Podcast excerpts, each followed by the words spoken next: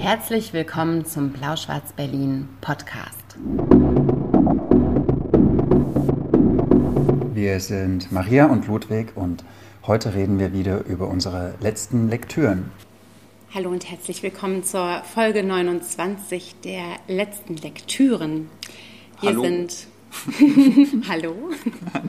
Sag nochmal schön Hallo. Hallo. Wir sind Ludwig und Maria von Blau-Schwarz Berlin und freuen Von uns. Grau-Braun Berlin, Ja, heute sind wir ein bisschen. Aber das ist für die Leute, die die äh, Folge später als Podcast nachhören. Wir sind unserem Farbmuster dieses Mal nicht treu. Sondern Ludwig hat sein graues, äh, sehr berühmtes Walter Benjamin äh, T-Shirt an. Und ich, ähm, Du hast dein Walter Benjamin Kleid an. Ist ja, Auch schön. und ich habe die Haare so ein bisschen neu wie Walter Benjamin. Mhm. Aber ähm, vor allem geht es heute darum, dass wir wieder über zuletzt Gelesenes sprechen, über neue Texte. Herzlichen Dank an die Senatskanzlei für Kultur und Europa und an Sven. Sven. Sven. Sven hat uns Wein vorbeigebracht. Das sind uns Ja. immer die liebsten Svens, wenn sie uns Wein vorbeibringen. Und diesmal vor allen Dingen ein äh, aus dem Öko-Weingut Zang. Und der hat einen ziemlich geilen Namen. Der heißt nämlich Widerstandswein. Ist der Widerstandswein. Und den trinken wir jetzt auf euer Wohl, auf die gute Literatur, die wir gelesen haben. Wie immer könnt ihr kommentieren. Wir versuchen parallel auf Instagram so ein bisschen zu schauen und ähm, mit euch äh, zu, zu sprechen. Ähm, aber wie immer fangen wir auch mit Lyrik an. Aber vorher das beste Geräusch jeder Folge. Das erinnert mich so an meine Kindheit. Ja, du solltest nicht solche Witze machen. Ich glaube, das ist. Ach so, dann denken die Leute nicht, ich habe in meiner Kindheit so viel Weißwein. Ich bin am Osten aufgewachsen, die hatten gar keinen Wein. Null. in der Kindheit. Müssen wir jetzt alles nachholen. Ja, das stimmt. Aber der sieht sehr gelb aus. Ne? Der ist viel gelber als der, den wir sonst trinken, oder? Aber ist das Grauburgunder, oder? Ah, es ist ein fränkischer, fränkischer oh, Ja, äh, Widerstand. Es ist ein fränkischer Widerstand. Ein Gutswein, ein, das steht gar nicht da. Kann das sein, dass es Das ist nicht ein steht? Vielleicht. Ah, vielleicht. Also wir werden das jetzt testen. Vielen Dank auf jeden Fall, Sven, für diesen äh, Widerstand. Prost Cheers. auf euer Wohl. Schön, dass ihr da seid. Jetzt sind auch genug da, du kannst mit Lyrik anfangen. natürlich, Wie immer. Und Sven, schmeckt super. Oh, wow. Der schmeckt mir richtig gut. Viel Würzig. Besser, viel besser als alle anderen Experimente, die wir bisher gemacht haben. Widerstand ist ein guter Wein. Können wir der Berliner Polizei mal ein paar Flaschen vorbeibringen? Okay. Nee, wobei, die haben Lyrik. eigentlich nichts verdient. Säcke. Äh, Entschuldigung. Wir sind von Staatsgeldern gefördert dieses Jahr. Bitte vergiss das nicht. Ja. Kommen wir zu was viel Schönerem Mhm. als der Berliner Polizei. Äh, kommen wir zu Dinsche. Ich weiß immer nicht, wie man den Nachnamen ehrlich gesagt. Wie? Gusieta. Dinsche? Gusieta. Äh, genau, der hat ein Gedichtband geschrieben, der heißt Mein Prinz, ich bin das Ghetto. Ähm, hat er auch in seinem eigenen Verlag rausgebracht, was man eigentlich nicht so macht, aber bei Dinscher ist es alles egal, der pfeift nämlich auf ziemlich viele Sachen, die man so macht und die man so nicht macht. Ähm, wir können, glaube ich, schon ehrlich sagen, dass wir beide ziemliche Dinscher-Fans sind. Ne? Also, das ist so. Ähm, Darf ich ganz kurz was eingrätschen? Der hat mal Bitte. hier angerufen, als ich ihn noch nicht kannte und es lag ein Zettel auf meinem Schreibtisch, da stand Danger hat angerufen. ich kannte ihn noch gar nicht und er hat nur sich gemeldet und meinte, er ist in der Stadt und ob er nicht mal vorbeikommen soll. Und seitdem sind wir alle so mit ihm. Also wir sind befangen, weil wir sehr verliebt sind. Ich finde, Fanclub ist Mhm. nicht ausreichend. Wir sind schon wahnsinnig verliebt in Danger. ja, und er ist auch so eine Orchidee im, im, Genau, eine Orchidee. im, im, im deutschen Literaturbetrieb. Der hat äh, diesen Elif Verlag schon seit ein paar Jahren, der sich auf Lyrik spezialisiert hat. Ähm, der macht auch viel Theater, der ist aber der, der ist ein, ein Gastarbeiterkind. Ähm, also ist in Deutschland geboren, in Nettetal, da wohnt er auch noch. Äh, dort ist auch der Verlag und der ist so unangepasst. Also der, oder der wird, finde ich, auch vom Literaturbetrieb zum Teil nicht ernst genommen und meiner Meinung nach völlig zu Unrecht, äh, weil der äh, sehr, sehr gute Bücher rausbringt und ähm, Wir hatten auch schon einige hier besprochen. Also die Cinema-Anthologie hatten wir auf jeden Fall Ja, schon. genau, das Poedu Ja. ist auch Poe- bei Elif erschienen. Poedu. Po Poesie. Ja. Äh, genau, und ähm, der ist sehr, sehr unangepasst und das finde ich sehr schön. Und er schreibt auch in diesem Band, ähm, mein Prinz, ich bin das Ghetto, auch zum Teil über Deutschland und wie er sich da auch überhaupt nicht anpassen will oder wie er ein vollkommen anderes Deutschlandbild äh, hat als das, ähm, was so als Leitkultur irgendwie vollkommen falsch gedacht wird. Und zum Beispiel schreibt er da auch einen Brief als Gastarbeiterkind, den lese ich jetzt nicht vor. Also sehr vieles ist auch sehr in, miteinander verwoben. Es sind zum Teil längere Texte. Ähm, ich lese jetzt einen vor, der heißt Der Spiegel. Und da bekommt ihr mal so ein Gefühl für das, was Dinscher so schreibt. Der Spiegel.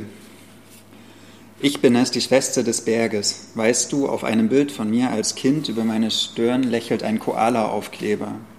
Ich bin es, der Falschgeborene, der verstohlene Bastard Heras, entführt und transportiert ins 20. Jahrhundert in einem Gastarbeiterkoffer zwischen Leerraum und Ängsten, transportiert hier nach Deutschland. Ich bin es, Dinsha, die Schwester des Berges. Meine erste Tat auf dieser Welt, Rajib und Atit, die albernen Beamten Gottes zu bestechen. Ich habe den beiden den Trailer meiner Geschichte gezeigt, etwas gefälschte Güte und Sünde in ihre Hände gedrückt gebeten, mich in Ruhe zu lassen. Gute Kerle, die beiden. Sie wissen auch, Widerstand gegen eine Menschenseele in der Realität sowie in der Mythologie bleibt immer ein Minusgeschäft.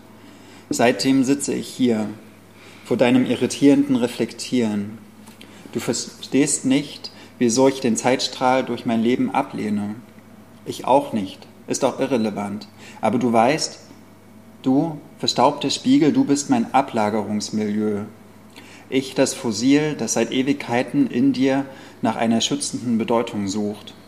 Bevor ich vor dir stand, steckte ich so als Mikroding in einem wandernden Gletscher, habe vor dem Pascha der Eisbären einen Eid gesprochen, dass ich jede Treue verabscheuen werde.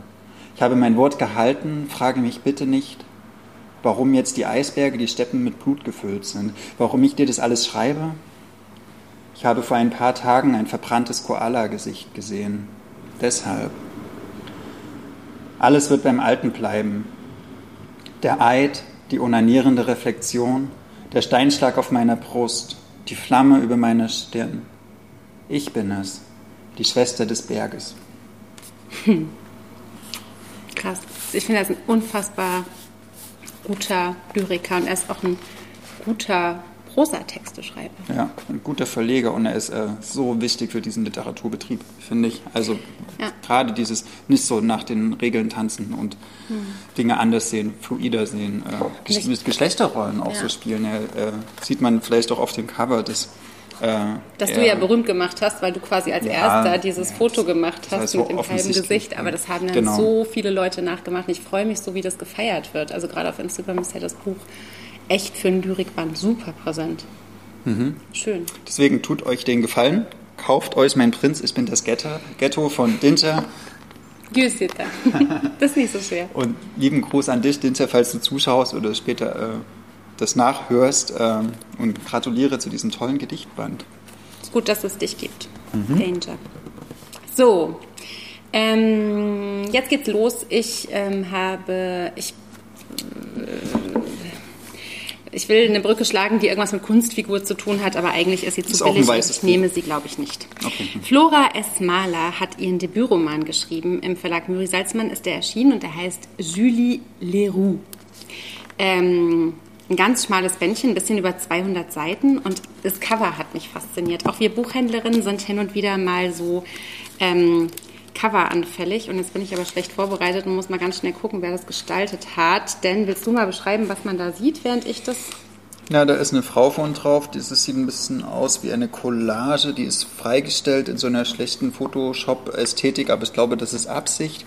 Ähm, das ist eine Frau mit einem kurzen blauen Kleid, die ernst guckt und vier Arme hat. Davon sind zwei Hände in blaue Tinte getaucht. Sie hat an dem einen Arm, äh, einem Bein unten ein Thermometer, an dem anderen ein Kuscheltier und eine Seifenspenderflasche. Dann hat sie noch einen Lappen in der Hand. Also sie sieht irgendwie ausgerüstet aus für so eine postapokalyptische äh, Tupperware-Party.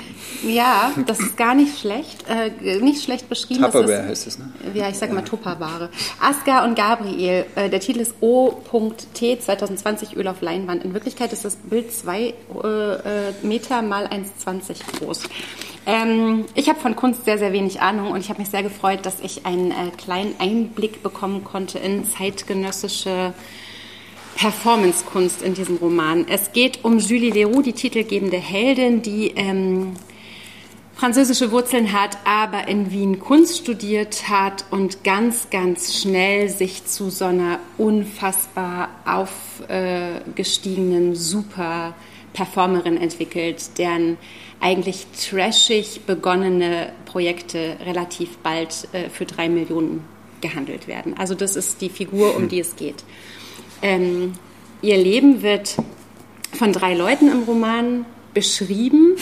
Die erste Perspektive gehört ähm, Mona. Mona ist mit Julie in der, in der Akademie gewesen. Auch Mona hat Kunst studiert, hat es aber nicht so weit gebracht. Sie ist äh, sofort gefangen genommen gewesen von Julies ähm, Auftreten. Die war unfassbar selbstsicher, die war wahnsinnig unangepasst. Die hat ein Heer um sich geschart, natürlich von bewundernden Menschen und tatsächlich auch so ein Harem von Liebhaberinnen gehalten, aus deren Anbetung sie immer wieder auch so Energie geschöpft hat für ihre völlig unangepassten Kunstprojekte, könnte man sagen. Auch Mona hat sich in Julie verliebt, relativ schnell. Und die Perspektive, die uns Mona gibt, ist eigentlich die einer sehr traurigen, weil sie wegen eines Missverständnisses gescheitert ist, bevor sie richtig begonnen hat, eigentlich Liebesgeschichte.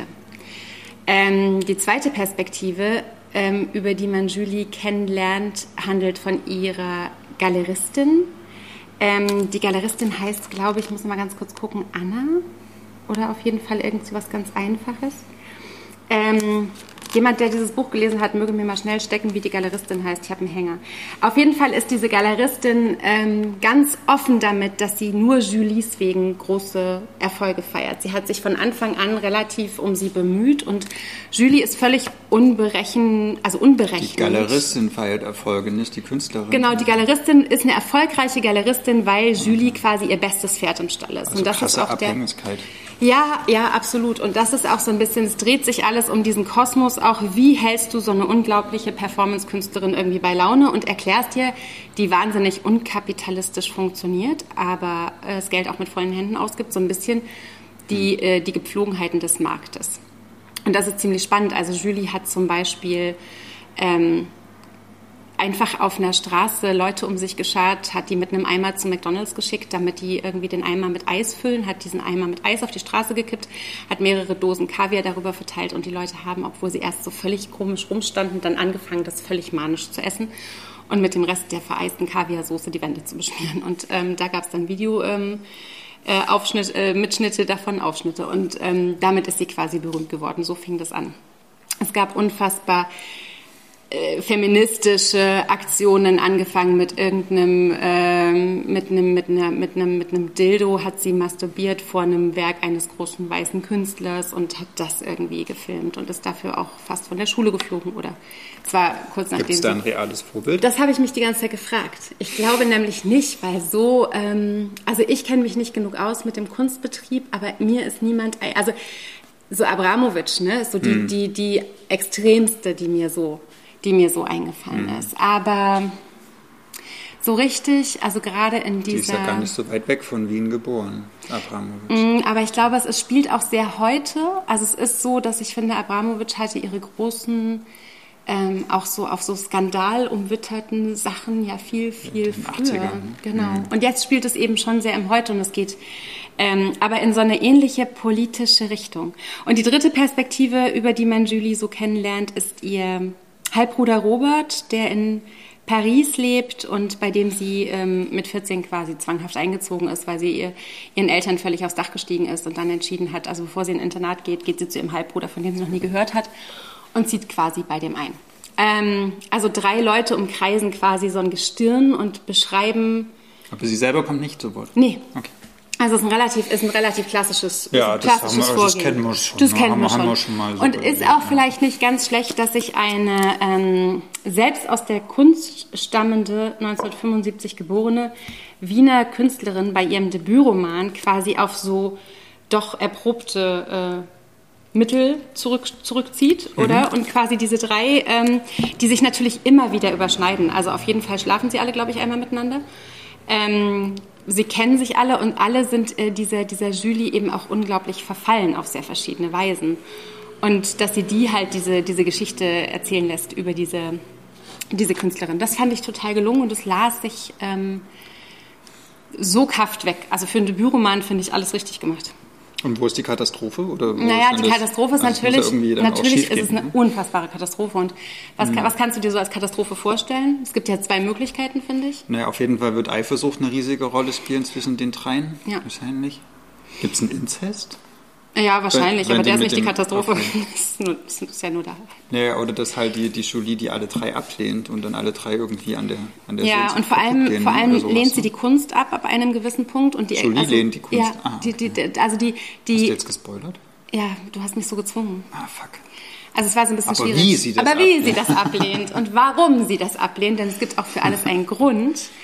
Ähm, das ist wirklich sehr, sehr spannend zu lesen. Und was ich eben wirklich richtig, richtig gelungen finde, ist auch die, die Leichtigkeit, mit der Flora Mahler so Queerness einwebt, ja, weil ähm, gegen Ende, das ist nicht gespoilert, glaube ich, ähm, Julie eine doch dann endlich mal ernsthafte Beziehung mit einer Frau eingeht, die dann ähm, von einem One-Night-Stand schwanger wird und sich dann entscheidet, zum Beispiel mit der jetzt einfach diese Kinder großzuziehen.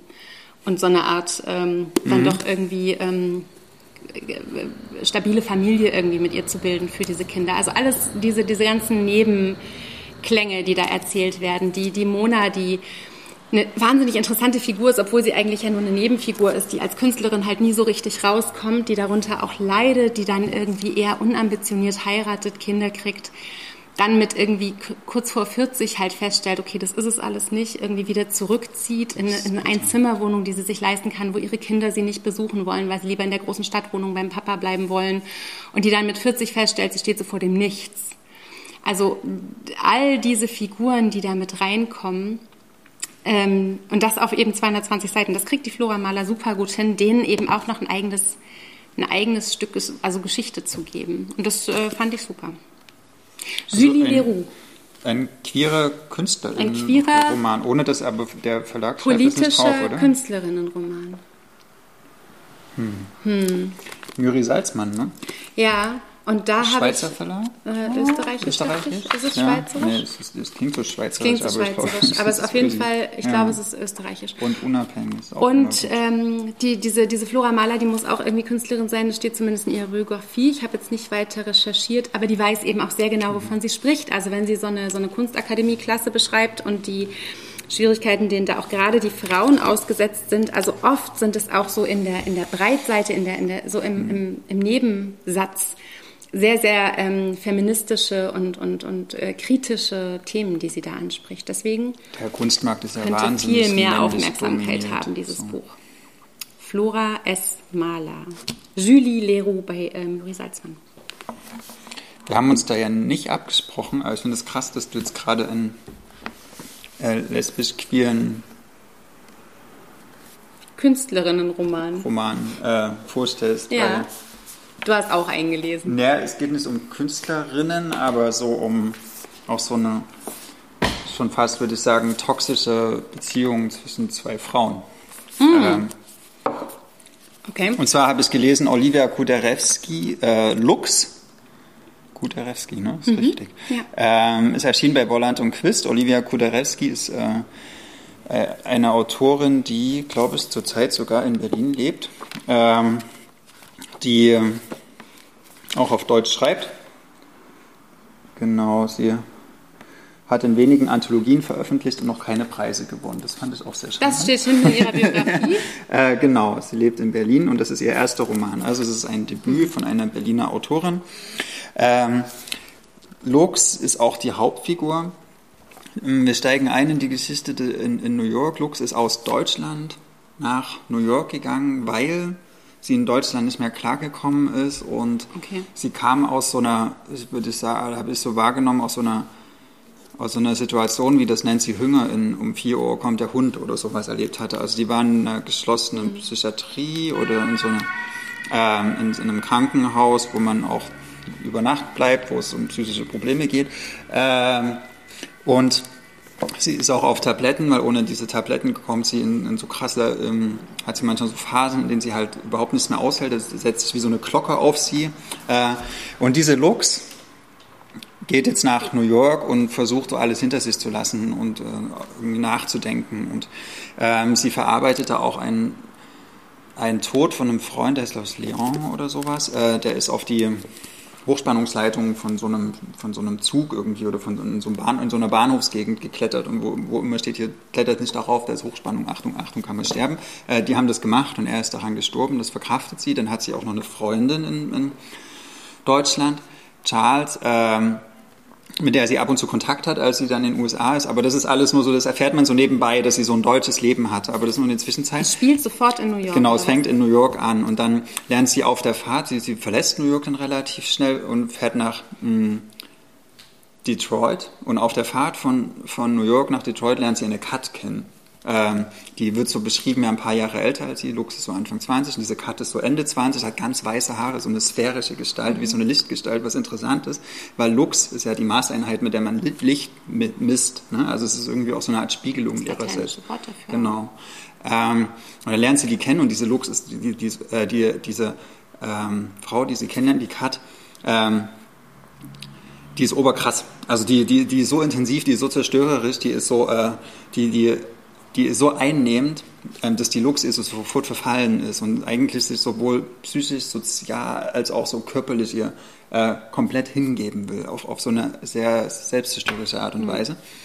Und dann fangen die an, da in Detroit so, äh, sich so anzunähern und dann so Spiele zu spielen. Und dann gibt es eine ganz großartige Szene in dem Bahnhof von Detroit, irgendwie äh, Central Michigan Station. Also müsst ihr mal googeln, dieses Gebäude. Das ist ein riesiges, wunderschönes Gebäude, was total verfallen ist, also wie die ganze Stadt. Da gibt es auch so ähm, Beschreibungen von Detroit kennst du, hast du zum Beispiel gesehen, ähm, Only Lovers Left Alive. Mhm. Äh, so, so, eine, so, eine, so eine Stimmung wird da erzeugt. Ne? Die, die gehen durch eine eigentlich vollkommen leere, kaputte, verlassene. Das war so eine Autohochburg. Ja, so, genau, so eine zerstörte so. Stadt. Und darin entwickelt sich halt zwischen den beiden so eine unglaublich toxische Beziehung, weil die, die Kat äh, lässt sich überhaupt nicht sagen. Die kriegt dann irgendwann mit, naja, Lux hat 5000 Dollar.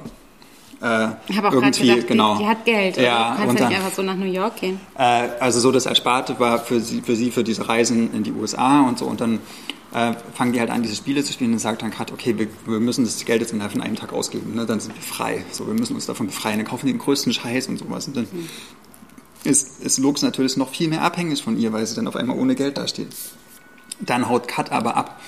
Und dann reist, äh, reist Lux ihr hinterher erst nach Chicago und dann äh, nach Las Vegas irgendwie. Und das ist auch zum, also sie, sie geht dabei auch immer mehr zugrunde. Also das ist auch so, sie, sie verliert auch zum Beispiel so an Gewicht, sie kann nicht essen, sie, Hitze spielt eine große Rolle mhm. und, ähm, und auch wirklich so eine Art wie körperliche Zerstörung, die da, dadurch äh, entsteht, dass man sich einer anderen Person so hingibt, aber diese andere Person äh, völlig empathielos ist und mhm. eigentlich äh, keine, keine Werte, keine Regeln hat. Also so äh, unglaublich heftig. So. Und dann kommen sie irgendwann nach Las Vegas und das ich auch total großartig. Dann kommt so eine, so richtig Klischee eigentlich, ähm, so eine Party, irgendwie erst in einem Club, so Techno-Club und so, das wird auch total toll beschrieben, wie dann auf einmal die Drogen wirken und dann kommen sie auch noch so eine Privatparty von irgendwelchen Russen, die dann unglaublich viel Koks haben und dann Cut lässt sich irgendwie von jeder zweiten Person auf dieser auf dieser Party vögeln und sowas und für, für Lux ist das halt überhaupt nichts und dann geht sie irgendwann und das ist auch ganz krass.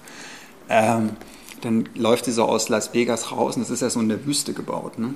Also so eine Stadt eigentlich in einer Region, wo es für Menschen normalerweise ziemlich schwer ist, so länger als eine Stunde draußen zu sein. Ne? Ja. Und dann geht sie in so ein Tunnelsystem rein, wo Menschen unter der Erde leben in, in Las Vegas.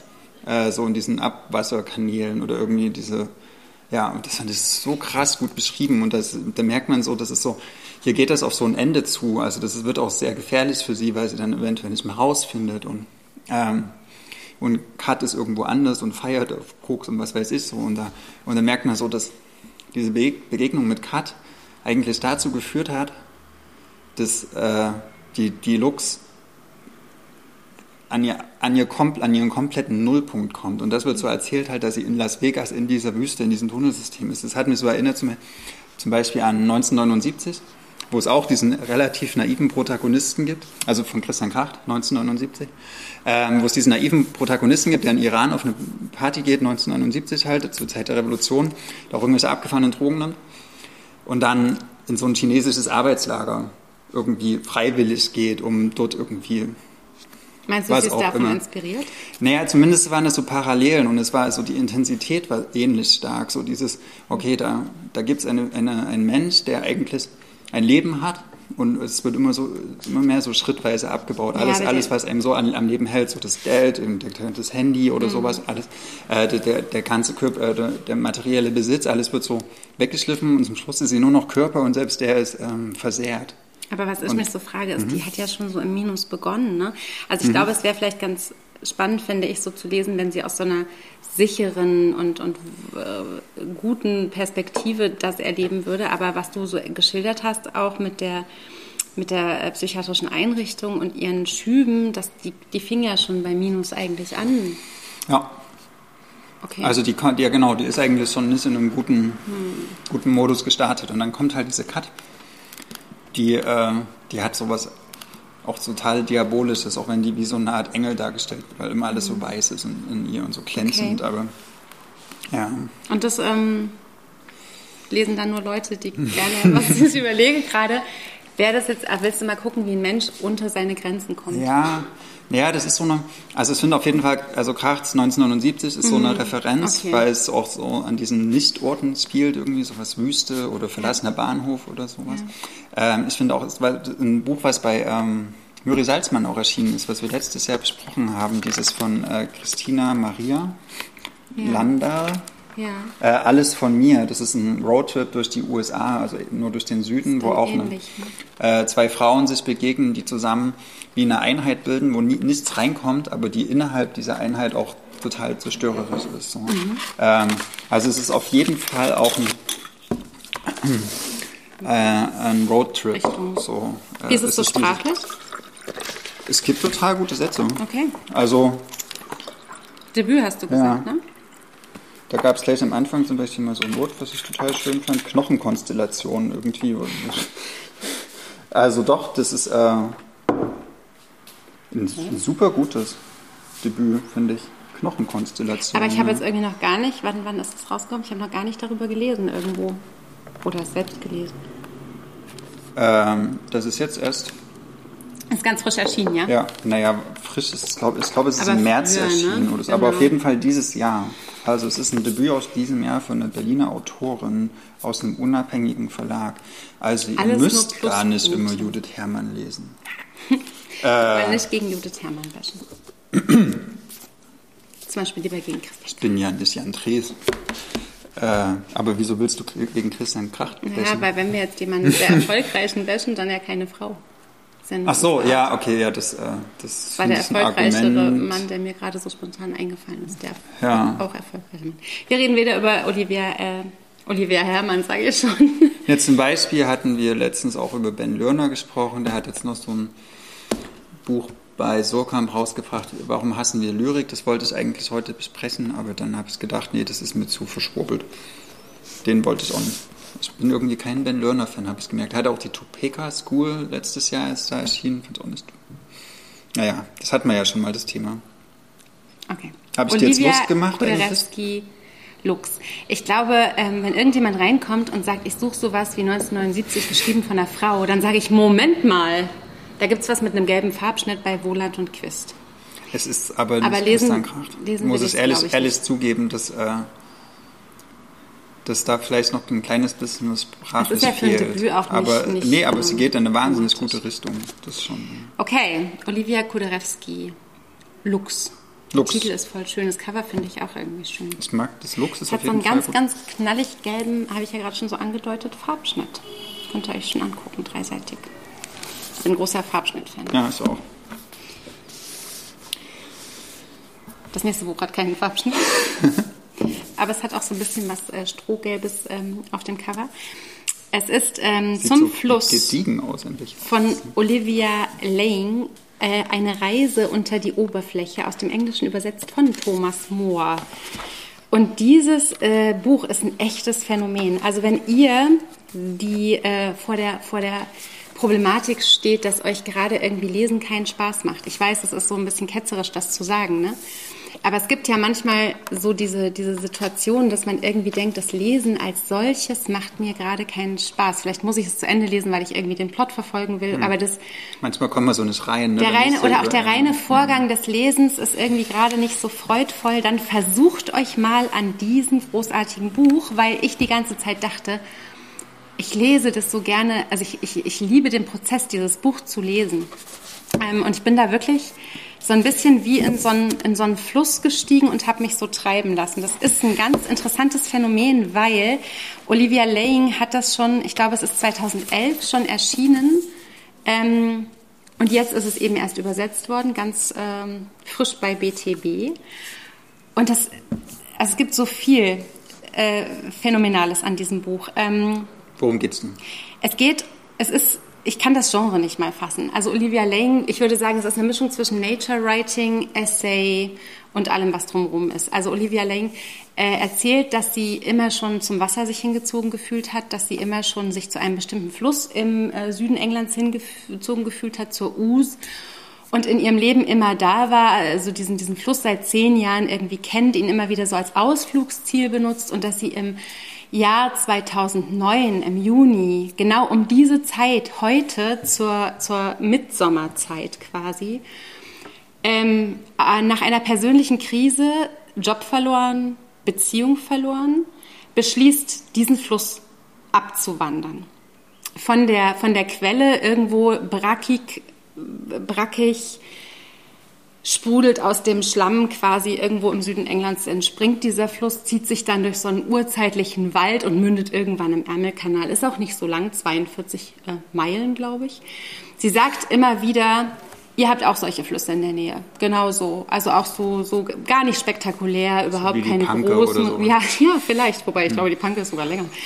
Also sie beschließt, so eine Woche Auszeit zu nehmen und bucht sich so verschiedene ähm, Übernachtungsmöglichkeiten an dieser Strecke und läuft diesen Fluss ab in Direkt einer, am Ufer, da ist da manchmal totales Gestrüpp und genau, alles, also, aber ja, so ja, aber das Interessante ist vor allem, es geht gar nicht so darum, wie ich erst gedacht habe, dass man sie begleitet, wie sie läuft. Klar, ich weiß irgendwie, sie hat die Zimmer gebucht, ich weiß, sie hat einen Kanten Käse dabei, sie geht unfassbar gerne baden, auch an allen möglichen Stellen, wo ich immer so denke, ob das da so sauber ist, aber darum geht's gar nicht, sondern sie nimmt das so ein bisschen als Anlass, um wirklich völlig meandernd und Nebenarme ausstreckend ganz viele verschiedene Themen anzureißen, oft auch nur und vor sich manchmal hinzutropfeln, manchmal überzusprudeln und erzählt von der Mythologie. Äh, sie erzählt, was Flüsse bedeuten. Also auch gar nicht so, also nicht so mhm. didaktisch, sondern sie, sie denkt nach über Flüsse, über Zivilisation, über die zusammen, äh, also über das, über das, wie das im Verhältnis ist. Sie denkt nach über die Mythologie.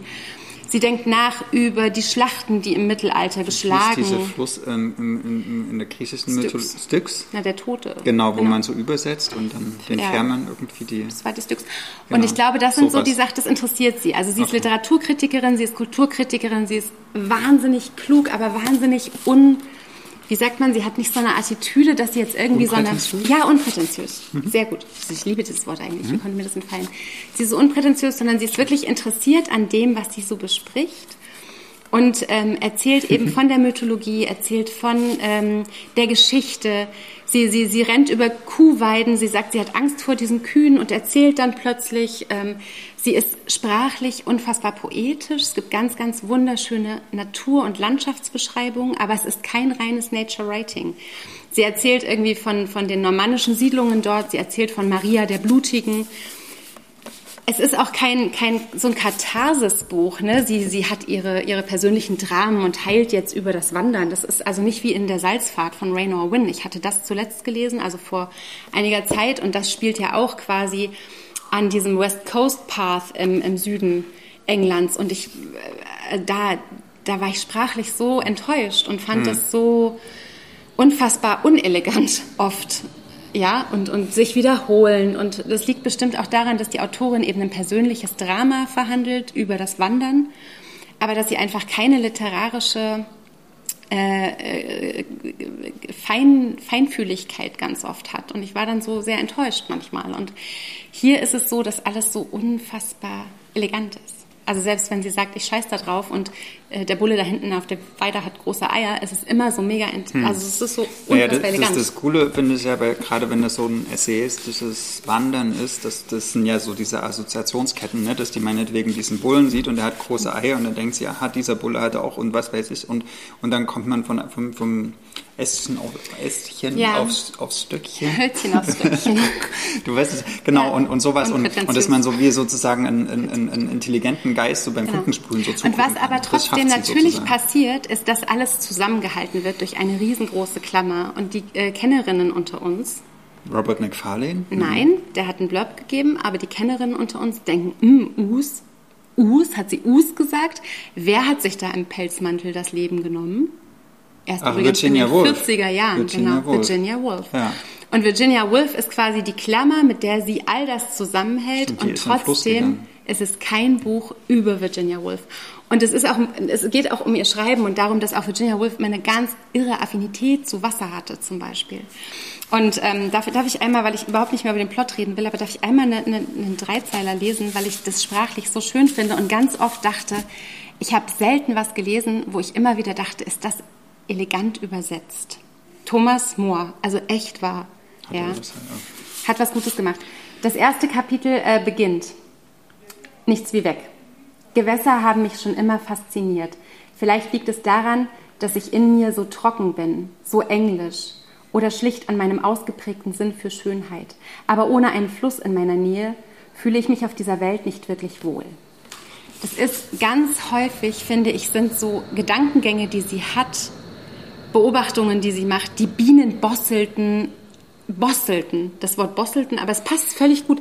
Die Bienen bosselten im hohen Wird das Gras. von Boss abgeleitet? Nee, bosseln, ich weiß es nicht. Also ich habe das noch nie gelesen, aber ich fand, das war so ein schönes Wort. Die Bienen bosselten im hohen Gras.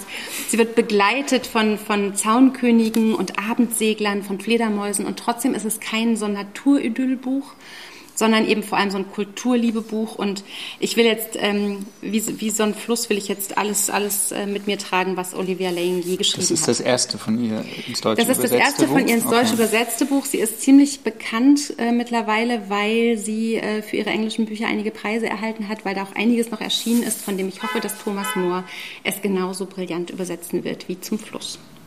Eine Reise unter die Oberfläche von Olivia Lane. Bei BTB erschienen. Ja, Ich finde das Cover scheiße. Ich finde, das sieht total süß, Sieht süß, aus, ne? süßlich und brav aus. Und Ja. das, was du erzählt hast, das, Ja. das klingt viel, viel tiefgehender irgendwie und Weißt du, viel, mm. ähm, ja, auch krasser. Weißt du, woran es mich so ein Stärkere. bisschen erinnert hat, überhaupt von der Qualität und vom Ansatz auch?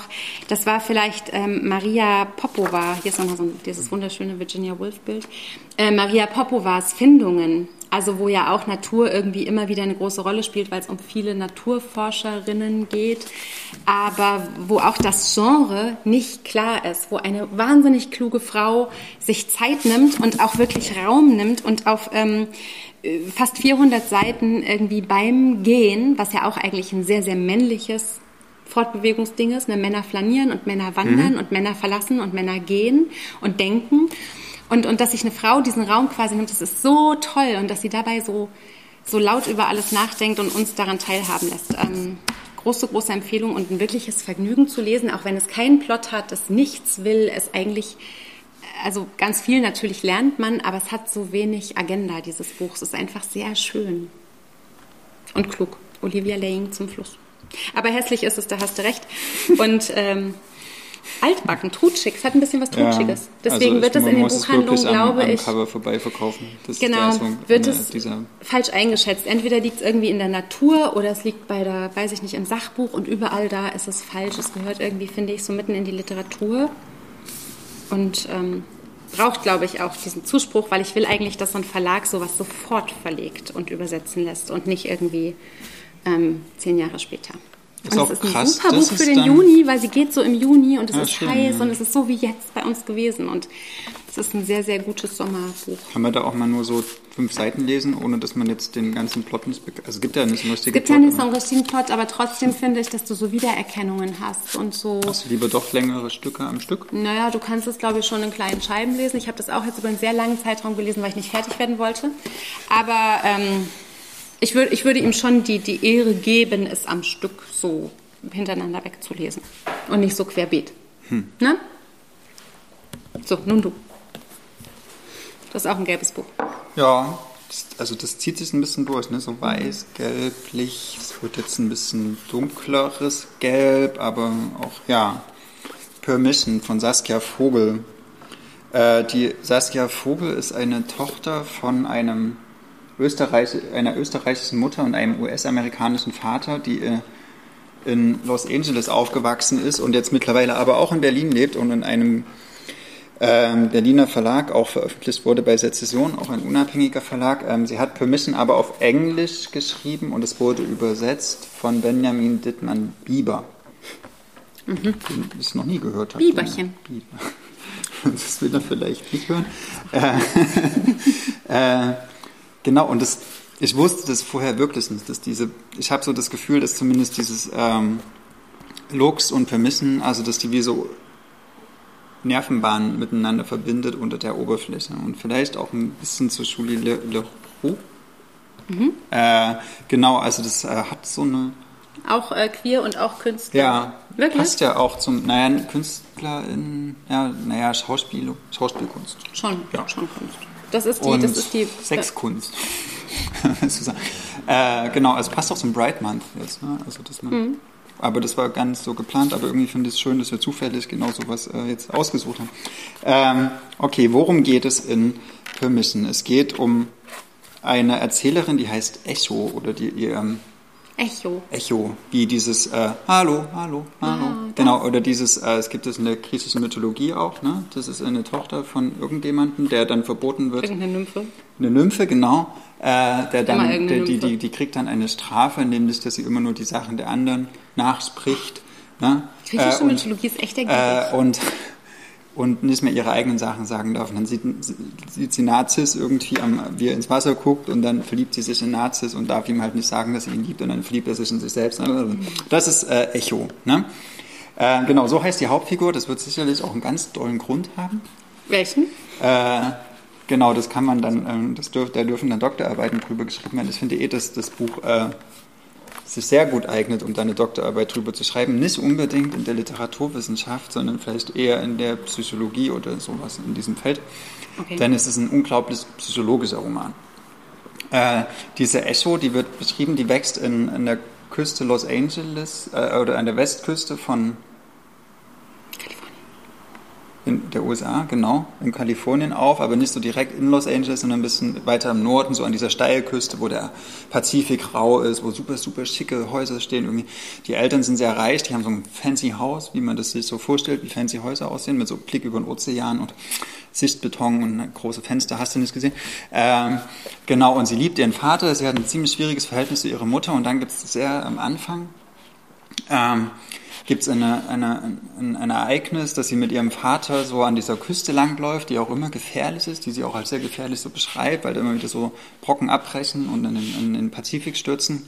Und dieses Mal stürzt aber der Vater ab. Und, von seinem Grundstück quasi ins Ja, die, die, von diesem Weg, wo die da so lang wandern, da an der Küste. Und er stürzt in eine Höhle und wird von der Strömung mitgerissen, nie wiedergefunden, so tot. Oh. Äh, genau. Und das ist für sie so ein... Äh, das ist für sie ein Ereignis, womit sie in dem ganzen Buch kämpft und woran ihre Persönlichkeit auch sich so, so abarbeitet und womit sie auch nicht so richtig fertig wird. Vorher war sie so ein relativ beliebtes Mädchen. Sie hatte einen Modelvertrag mit 16, 17 und so Anfang von der Schauspielerinnenkarriere und genau. Und dann fehlt der Vater und dann sucht sie die ganze Zeit, wie diese Leerstelle zu füllen, die dieser Vater hinterlassen hat. Also sie ähm, so ihr Ordnungssystem, ihr psychologisches oder ihr soziales, das, das wird so durch diesen Tod, wird er so durcheinander gebracht, dass sie, ähm, dass sie eigentlich so wie lost wird. Ne? Also sie weiß nicht so mhm. richtig mehr, was mit sich anzufangen. Dann ist sie ganz, ganz lange so in diesem Haus mit dieser Mutter, die auch ziemlich die überhaupt nicht klarkommen mit dem Verlust ihres Mannes, obwohl die sich immer nur gestritten haben. Also keine ganz, Geschwister?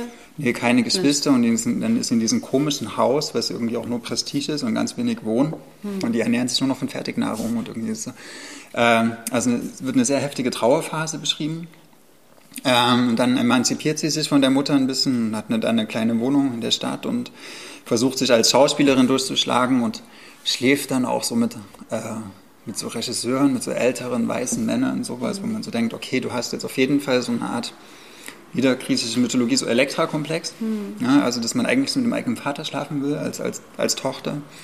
Und es ist aber immer ganz, äh, naja, das, das ist so, wie man sich es eigentlich vorstellt. Unangenehm. Also die, die älteren Männer nutzen sie aus, ne? die, die heben sie so lange auf ein, auf ein goldenes Podest, bis sie gekommen sind und danach äh, schlagen sie und schmeißen sie weg. So, äh, genau, und das wird auch ziemlich heftig äh, erzählt, vor allem wie sie auch darunter leidet, dass sie eigentlich eine Bezugsperson will und dass sie eigentlich eine Ordnung will und dass sie eine Sehnsucht hat, auch nach Liebe, nach gesehen werden, nach Hingabe, nach all diesen Sachen. Und dann auf einmal sieht sie ihre Nachbarin, äh, und diese Nachbarin wirkt auf sie total faszinierend, sowas. Also die so im Nachbarhaus von ihrer Mutter wohnt, auch in so einer Villa irgendwie. Also nicht in der Stadt? Nee, genau, so, sondern in dieser Muttervilla. So. Mhm. Und, äh, Und dann freundet sie sich mit der Nachbarin so an. Ähm, die heißt, warte, ist eigentlich vielleicht Schon gar nicht älter? so. Nicht viel älter, Orley heißt die. Also, weiß ich jetzt nicht, ob das ein sprechender Name ist. Ähm, genau. Und die lebt unglaublich selbstbestimmt, ganz autark, ganz selbstbewusst und, und Echo verliebt sich eigentlich auch ein bisschen. Sie will die ganze Zeit in ihrer Nähe sein, sie will sie anfassen, sie will eigentlich äh, alles so in sie hineinkriechen, so kann man im übertragenen Sinn. Ähm, genau, und dann nähert sie sich dieser, dieser Orley so an und merkt nach einer Zeit, ähm, dass sie als Domina arbeitet. Und Wie Orley. Genau, und dass die so einen Haussklaven hat, Piggy, der, den, den, mit dem sie... Ein Haussklaven. Ein Haussklaven, genau. Und, und dann lernt sie so eine, so eine BDSM-Welt kennen. Okay. Äh, und Und damit... kommt der Sexratgeber ins Spiel. Genau, und damit bewirbt der Verlag auch diesen Text. Und ich war da am Anfang so, als ich diesen, diesen, diesen Klappentext gelesen habe, so, okay, krass, BDSM-Romane. Ich finde, das gibt es relativ selten. Es gab letztes Jahr mal Leona Stahlmann, die hat der Defekt geschrieben, den ich relativ, also es war eine gute Nature-Writing-Geschichte, aber eine schlechte BDSM-Geschichte. Und ich finde so, äh, dass eigentlich die Literaturgeschichte seit Shades of Grey so ein Trauma hat. Da, Das ist eigentlich keine, keine, Keine guten- feministische vor allem. keine feministischen, aber auch keine literarisch irgendwie anspruchs- oder interessanten äh, BDSM-Bearbeitungen, weil das ist ja ein Thema, was, glaube ich, viel, viel, viel, viel verbreiteter ist, als wir das so Mhm. als angezogene Normalmenschen wahrhaben wollen. Aber ich denke so, meine Meinung, oder ich habe das Ich Gefühl, habe jeder... eh immer so Schwierigkeiten, wenn jemand nach guten Sexbüchern fragt, dann Genau. bei mir immer Es gab halt- im Kopf. Es gab halt damals hier dieses äh, Leopold von Sarah Masoch, dieses äh, äh. Venus, Venus im Pelz, nachdem dann auch der Masochismus benannt wurde. Das ist so im Ende Ja, bei 19. Venus im- Jahrhundert erschienen. Das war ein Anais Nin, war die nicht auch? Stimmt, die war, ja genau, ja. Aber ging es da so um BDSM? Weiß ich nicht. Ja. Auf jeden Fall, um jetzt mal wieder zum Thema Ja. zu kommen, falls ihr gute BDSM-Romane äh, empfehlen könnt, äh, dürft ihr das mal gerne in die Kommentare schreiben, dann, dann lese ich das laut vor. Ich finde, das ist wirklich gar nicht so einfach. Ähm, und in diesem Roman geht es auch gar nicht so sehr um diese Praktiken oder was weiß Aber ich alles. kann ich noch mal ganz kurz, Ja. jetzt hat sie diesen Haussklaven und, Genau. und dann fangen sie damit quasi an und diese Sie lernt das. Echo hat ja noch keine Ahnung von dem. Genau, aber sie geht dann so ein bisschen mit und sie lernt vor Okay. allen Dingen kennen, äh, wie, was das für ein Vertrauensverhältnis zwischen dieser Orley und ihrem Piggy ist Mhm. und auch zu ihren anderen Kundinnen. Die hat da äh, so eine Art Studio halt in ihrem Haus eingebaut und dann geht sie auch auf Partys und sowas. Okay. Und, ähm, und sie erzählt, Wie dezidiert ist es, weil das jetzt das Äh, Verlag ist? Nö, es ist also das ist jetzt kein das ist kein Porno oder irgend sowas. Es ist auch nicht voyeuristisch, sondern es geht wirklich eher um die Psychologie. Es geht darum, ähm, warum man zum Beispiel äh, sich nach sowas sehnt. Also es wird auch eine Zeit lang wird es auch aus der Sicht von diesem Piggy erzählt, ne, dass er irgendwie die ganze Zeit nicht klarkam äh, oder eine Sehnsucht hatte, irgendwie verheiratet war und dann aber in dem Moment, wo er so in dieses ganz feste Ordnungssystem kommt, ne, Ja. dass er weiß, okay, er bringt ihr jeden Morgen den Kaffee und sowas, er hat immer jeden zweiten Dienstag im Monat hat er so eine Session mit ihr und ansonsten muss er einfach alles nur machen, was sie will. So, es geht doch gar nicht um Sex, es geht um ganz andere Sachen. Äh, und, und das tut ihm total gut und sie hat einen riesigen Respekt vor ihm, so vor seinen Bedürfnissen und sowas und dass sie diese Regeln für ihn so definiert, weil ihm das hilft. So und das äh, und dann habe ich mich gefragt, warum erzählt sie das äh, in, in, in einer Kontextualisierung von so, einem, von so einer Trauergeschichte, von, von Ja. Vermissen eines Vaters, ne? so dass man sagt, ähm, an dem Augenblick, wo, wo mir eigentlich so eine meiner zwei Säulen des Lebens so weggerissen werden, ne? man fühlt sich ja als Mensch immer so wie auf seinen Eltern stehend und wenn auf einmal jemand weg ist, und dann, also so hatte ich da damals das Gefühl, dass mir wie so ein Bein weggeschlagen wurde. So. Ähm, und und warum verknüpft ihr das mit einer BDSM-Geschichte? Oder warum verknüpft ihr das mit einer Erzählung von dem Wunsch, sich jemandem zu unterwerfen und daraus einen Genuss zu verspüren? Und warum? Das, da würde ich gerne die Doktorarbeit zu lesen, äh, weil da mein, sage ich mal, mein, mein psychologisches ähm, Fachwissen auch nicht ausreicht. Aber ich glaube, dass äh, Saskia Vogel sehr, sehr gut auf was hinweist, was so ähm, eine Frage von Begehren oder eine Frage von gesehen werden äh, koppelt mit sowas wie, wie Macht und Unterdrückung, aber auch eine Art von Freiheit, die dadurch entsteht. Jetzt ist aber diese Ech- Echo-Echo ja sowieso noch relativ empfinden und da ist es ja Genau. auch vielleicht ganz angemessen, dass man sich dann da erstmal, oder? Dass, dass, dass man sich da so ausprobiert und dann auch irgendwie, finde ich, eher so zu, zu, zu Extremen neigt oder zu so, zu so persönlichen Tests, was man eigentlich will, rausfindet. Aber was wir in ihrem Haus kreierten, fiel sofort auseinander, wenn nicht alle mitspielten. Wir spielten vielleicht mit Macht, erkundeten Rollen, äh, die uns außerhalb dieser vier Wände noch nicht zur Verfügung standen. Aber um diesen Raum heilig zu erhalten, musste er uns allen heilig bleiben. Also es geht auch so um die Anerkennung, dass man miteinander was erzeugt. Und innerhalb dieses Raumes spielen halt auch alle mit. Und deshalb musste da auch so an Familie denken, weil da wollen wir das ja auch die ganze Zeit. Wir versuchen irgendwas zu erhalten. Hm. Äh, ne, Familienfest. Alle versuchen die ganze Zeit so eine bestimmte Art von Gesundheit von Rolle zu spielen, damit das ganze Konstrukt nicht zusammenbricht. Und nur, genau, und, und, nur ich, aber ich finde, ja, das ist eigentlich ein bisschen sympathischer als ein Familienfest, was hier beschrieben wird. Ähm. Diese Saskia Vogel, was ist die für ein Jahrgang? Ich bin so ein bisschen neugierig. Die sind 81 geboren. Okay. Genau. Ist ihr erster Roman? Mm, ja, und die hat äh, die übersetzt aus dem Schwedischen und Deutschen. Ist das Schwedisch oder Deutsch? Ja, die ist auch schon Genau, und die schreibt auch zu viel zu Gender, Gewalt, Sexualität und die, man okay. merkt diesem Roman auch sehr an, dass sie in diesen, ich will eigentlich das gar nicht Milieu nennen, weil ich mhm. glaube, das ist eigentlich viel, also ich glaube, es gibt, sehr, es gibt so ein paar, es gibt ein paar Menschen, die sind sehr frei und also in, in meinem Bekanntenkreis ja, kenne ich einige, die das relativ offen auch so leben und für die das auch total okay ist und die auch wissen, wie sie darüber kommunizieren und dann kenne ich auch einige oder glaube sie zu kennen, äh, die das eigentlich gern tun würden, aber denen die Mittel fehlen, um das zu artikulieren. So, die denken, okay, das ist so schambehaftet oder das.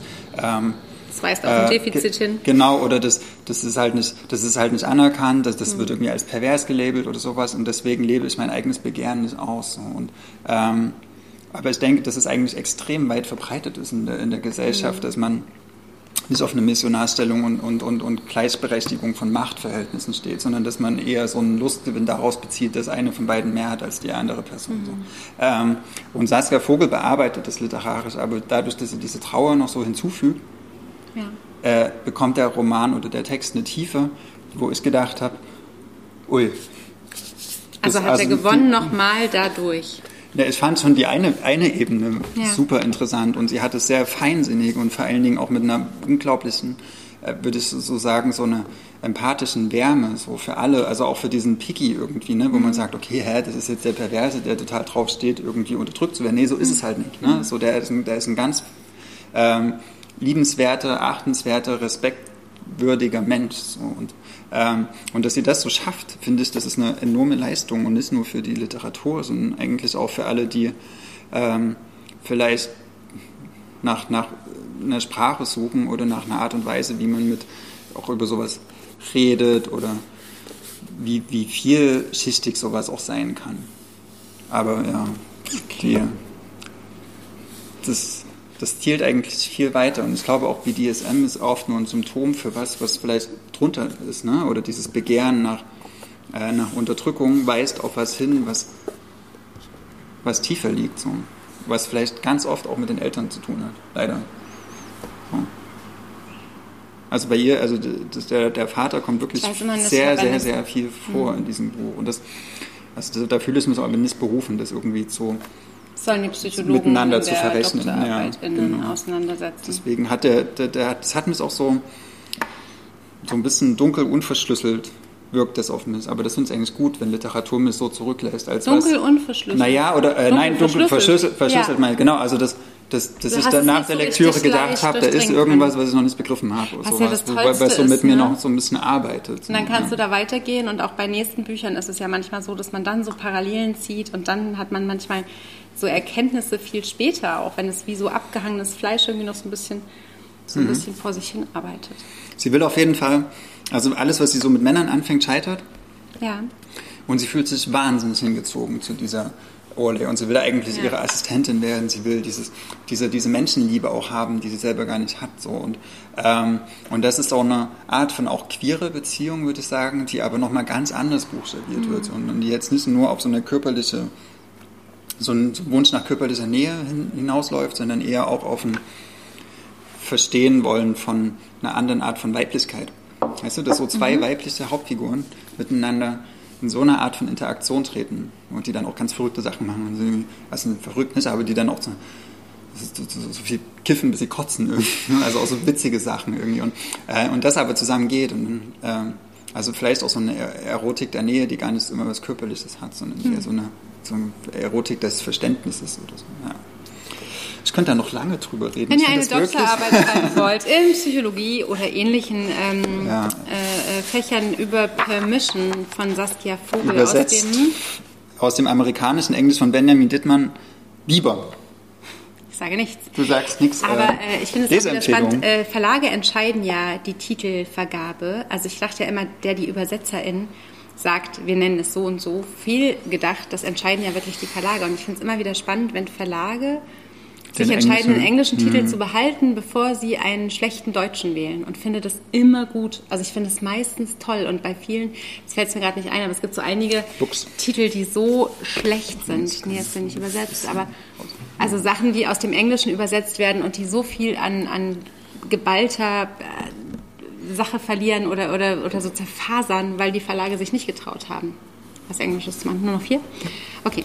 Äh, wir machen wie immer auch in dieser Folge einen Absacker. Und zwar empfiehlt jeder von uns ein Buch, was nicht unbedingt ein äh, neuer Text sein muss, aber ein zuletzt gelesenes. Und ich wünsche mir wirklich ernsthaft, dass ihr alle Shada Baziars drei Kameradinnen lest. Das hat mich weggefegt.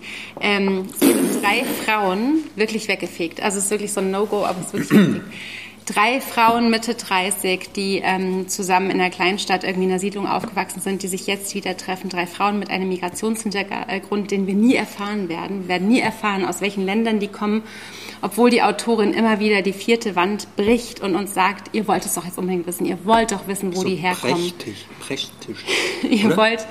Ja, es ist, es ist, es ist, also so es, ist, es ist auch so, es hat was unglaublich Filmisches und es ist, ganz toll, wie, wie Shada Basia damit spielt, dass wir eigentlich unsere Klischees erfüllen wollen, dass wir bei Wikipedia den Bürgerkrieg nachlesen wollen und die Situation, in der die Eltern geflohen sind, warum die Mutter schwanger im Gefängnis war und so weiter. Und sie, sie spielt mit unseren Vorurteilen und schmiert die uns so unfassbar gut aufs Brot. Ähm, ein Roman, der, der, der ganz soghaft erzählt wird und ähm, ganz, ganz, ganz wichtige Themen verhandelt und von dem ich nicht fassen kann, dass das Feuilleton nicht voll und voller davon ist. Drei Kameradinnen erschienen bei Kiepenheuer und Witsch. Wenn ihr von diesen ganzen coolen jungen Frauen in diesem Frühjahr deutschsprachigen eins noch unbedingt lesen wollt, bevor der Herbst kommt, lest mal drei Kameradinnen. Danke. Voll gut. Danke. Burner. Ja, der hier, ähm, nachts ist es leise Teheran, genau. genau das war hat in Heidelberg studiert, ganz klassische Superbiografie, hat ein, kann das einfach Lehrerin, gut. glaube ich, ist Lehrerin. Auf jeden Fall ja, so. Zumindest hat sie eine Ausbildung. Dieses Buch ist so viel besser. Hast du Nachts ist es leise in Teheran auch gelesen? Und das ist noch besser? Noch besser. Krass. Okay, mein Absacker. Äh, ich habe was gelesen, das äh, ist noch nicht auf Deutsch erschienen, aber es konnte nicht warten. Und das war vielleicht auch ein Fehler, weil ich habe nur die Hälfte davon verstanden. Mein Englisch ist okay, aber es ist nicht so super gut. Und zwar Max Porter, The Death of Francis Bacon. Äh, ich habe das gelesen, erstens, weil ich das finde, das ist eines der schönsten Bücher, die hier gerade in diesem Laden liegen. So vom von der Collage darauf? Ja, irgendwie finde ich das Artwork schön. Äh, und die Farben und keine Ahnung.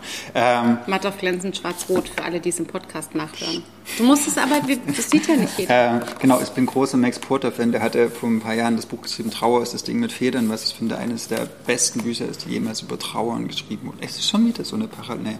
Ähm, genau, danach kam Lenny, das hatte nicht so einen Erfolg in Deutschland, fand ich aber auch sehr gut. Und ähm, Max Porter ist auch Buchhändler, ist Lektor, der hat, glaube ich, eine ganz große Affinität zum Thema Tod. Äh, und jetzt schreibt er über Francis Bacon, der ein Künstler war, der so ein, einer der größten Künstler des 20. Jahrhunderts in England gelebt. Äh, und er verbringt seine letzten Minuten in Madrid, glaube ich, wenn es nicht alles toll ist. Und er erzählt das so in sieben Bildern, wie es diesen, wie es diesen Künstler geht, kurz bevor er seinen letzten Atemzug äh, aus, Seinen Bildern aushaucht. Naja, es sind so, also es sind sieben Kapitel und jedes, jedes Kapitel ist wie so ein Bild. Mhm. Ähm, Genau, und es ist sehr lyrisch. Also, das ist auch, glaube ich, der Grund, warum ich nur die Hälfte verstanden habe, weil es halt nicht so plot-driven ist, sondern wirklich so eher um, um, um, so sprachliche Muster geht und sowas. Also, ich freue mich sehr auf die äh, Übersetzung und die deutsche Variante, die bei Hatte und Kanz im August erscheint. Ich weiß bei aber noch, und Kanz. bei Hatte und Kanz erscheint die, genau. Und ich weiß nicht, wer sie übersetzen wird. Die machen Literatur. Äh, ja, Hatte also zumindest Max Porter, ja, genau. Es geht halt um Francis Bacon. Das also ein, ein, ein, Nein. Äh, also einen der wirklich ganz großen Künstler, der auch völlig kaputt war, der unglaublich die Drogen genommen hat, der ähm, mit seiner homosexuellen Liebe auch immer sehr zu kämpfen hatte. Ähm, und auch mit seinem Ruhm. Und da, da gibt es auch so, sein, sein Atelier wurde nachgebaut, ich glaube in Dublin oder sowas. Mhm. Äh, das ist, also wenn ihr dieses Foto von diesem Atelier seht, müsst ihr mal googeln. Das ist, da denkt ihr, äh, in, in, diesem Raum würdet ihr es nicht mal schaffen, eine Zigarette zu drehen. Und er hat da halt Meisterwerke ge, ge, gemalt, die irgendwie zu den wertvollsten Bildern der aktuellen Gegenwartskunst. So genau, Francis Bacon. Und der haucht halt so sein, sein Leben aus und denkt über alles nach. Und es ist sehr assoziativ, es ist sehr lyrisch. Ähm, und auch wenn ich nur die Hälfte verstanden. Findest du es trotzdem ich toll? Ich fand toll. Ich bin ein großer Max Potter-Fan. Lest alles von mir. Ja. The Death of Francis Bacon. Danke, dass ihr zugeschaut habt. Danke, dass ihr zugehört habt. Es war uns ein Fest. Auf Wiedersehen. Das war der Podcast zu unseren letzten Lektüren. Wir sind Ludwig und Maria von Blau-Schwarz Berlin.